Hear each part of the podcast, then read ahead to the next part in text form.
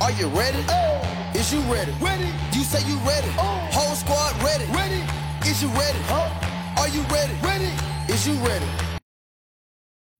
Hello，大家好，这里是 Real，欢迎大家收听最新一期的群英基地，一个属于亚特兰大老鹰球迷的中文播客节目。那么我们今天会来做一期球员观察的节目。今天呢，我们讲的是杰伦·约翰逊在斯奈德教练来之前，还有来之后的一些比较，以及是着重的看一下他，特别是在教练来了之后的一些变化。那么这个球员观察节目啊，我们也是会定期的就老鹰的球员进行一些。观察，那么目前呢，斯奈德来了之后，我觉得变化最明显的就是杰伦·约翰逊。那么之后呢，我们会讨论一些其他的球员，但是我们先看看杰伦·约翰逊。由数据上对比呢，在斯奈德来之前还有之后，他的出场时间其实都是没怎么变的，大概每场比赛十四、十五分钟左右。然后无论是这个两分球的出手、三分球的出手，从数量上也是没有变的。当然，从命中率上来说的话呢，他的三分球啊是进步了非常多，是由之前的不到三十的命中率，现在是可以到百分之三十七左右。当然，施耐德来之前，老鹰是打了五十七场比赛。来之后只打了七场还是八场比赛，所以这个样本量还是相对来说小一些的，所以我们暂时就这个命中率来说不做太多的讨论。但是有一项数字，包括这一项数字衍生出来的一些数字，我觉得是更加值得让我们探讨的。首先呢，就是助攻。斯奈德来之前呢，杰伦·约翰逊的那个助攻啊，是比斯奈德来之后是少少一次的，场均少一次。也就是说，斯奈德来了之后呢，杰伦·约翰逊他有更多的一个助攻。那么我们知道，助攻啊，其实来自于球权，对吧？你必须要有球握在手，你才有办法去送出助攻。也就是说呢，在场均出场时间差不多的情况下，杰伦·约翰逊他的助攻多出了一次。也就说明，其实他拿球在手的这个机会啊是更多了。那么除了这个以外呢，NBA 还有一项数据是可以反映出来一个球员他的持球的一个情况的。这一项数据呢叫做 assist ratio，就说现在的五名在场上的球员，他们的助攻，就是他们所有的进球当中，在这些。进球当中，如果是有队友送出助攻的话，这个助攻的总数是有百分之多少是由某一名球员贡献的？比如我举个例子吧，当然这个是个小样本的例子，就是阿隆霍勒迪在斯奈德来了之后呢，他的这一个 assist ratio 这一项数据是百分之五十，什么意思呢？就说阿隆霍勒迪上场的时候，场上包括他自己有五名球员。当然他自己是不会助攻给自己的，所以就说阿隆霍勒迪对于另外的四名球员，他的助攻贡献有多少？比如说另外四名球员一共投进了十个球，那么这个十个球呢都是来自于场上的队友的助攻。那么阿隆霍勒迪呢，如果还是送出了五次助攻，就在这十次里面送出了五次的话。他的这个 assist ratio 就是百分之五十，也就意味着另外四个队友他们在有助攻的得分情况下，有一半的这个助攻是来自于阿隆霍勒迪的贡献。当然，这个之所以叫做小样本呢，是因为阿隆霍勒迪上场的时候呢，很多时候就是饮水机阵容，对吧？阿隆霍勒迪，然后这个克雷伊奇。然后马修斯、马丁他们的一个阵容，费尔南多一个阵容，所以阿隆霍勒迪拿到这么高的一个助攻比啊，也不为奇。但是呢，杰伦约翰逊他如果是场均十来分钟的一个出场时间，肯定不都是垃圾时间，对吧？就是斯奈德来了之后呢，他是更多的把杰伦约翰逊、萨迪克贝、奥孔古这一些球员是放在。二阵容，然后这个二阵容当中呢，其实也是充满了挺多的活力的，甚至你可以说啊，这一个二阵容某种程度上来说是老鹰未来很有可能的一个架构，对吧？那么如果我们在这一个基础上去看杰伦约翰逊的这个 assist ratio 的话呢，你会吃一惊。首先呢，我说一下斯内德来之前吧，也就是截止到二月二十八号美国时间，我们打奇才的那一场比赛之前。杰伦·约翰逊的这个 assist ratio 在队里面是排不上号的，队里面最高第一是弗雷斯特，当然这个是小样本了，我们忽略不计。所以呢，真正队里面最高的毫无意外了，特雷杨百分之二十七，就是特雷杨在场上的时候呢，其他四名队友他们进球的助攻啊，有百分之二十七都是来自于特雷杨的。那么排在后面的呢是莫里，百分之二十二点二，这个也是意料之中。然后是博格丹十七点四，然后呢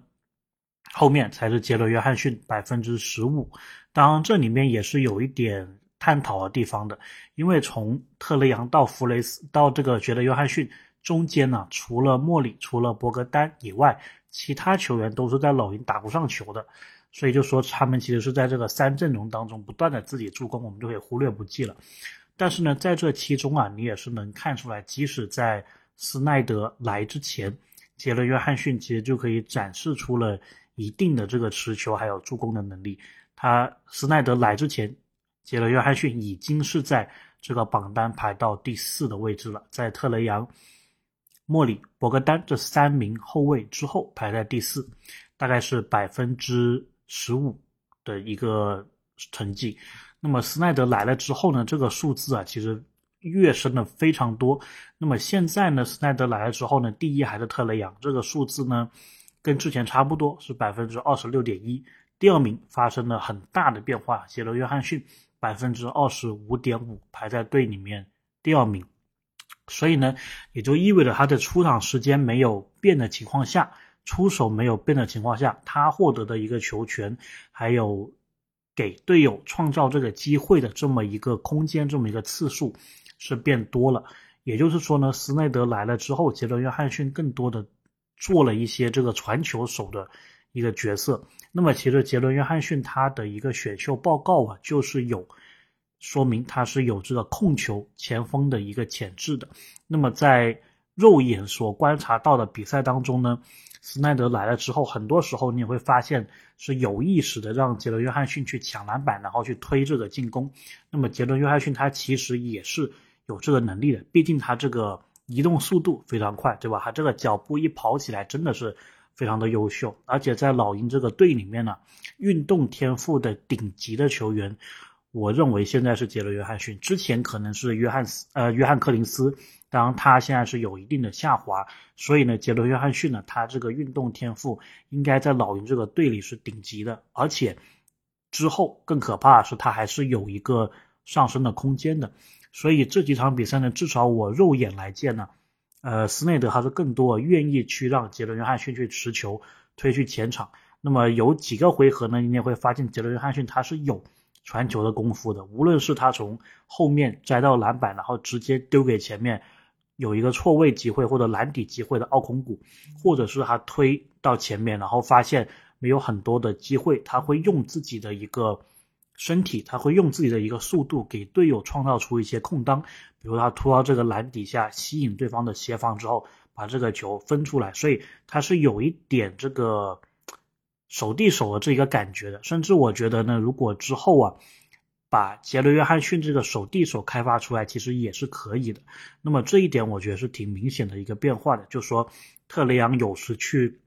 在这个二阵容就是场上没有莫里的情况下，斯内德也会愿意去开发杰伦约翰逊的这一个持球攻，他的这一个运球的能力。所以呢，这一点是非常期待的。就是说杰伦约翰逊他在斯奈德的培养之下，是有可能变成一个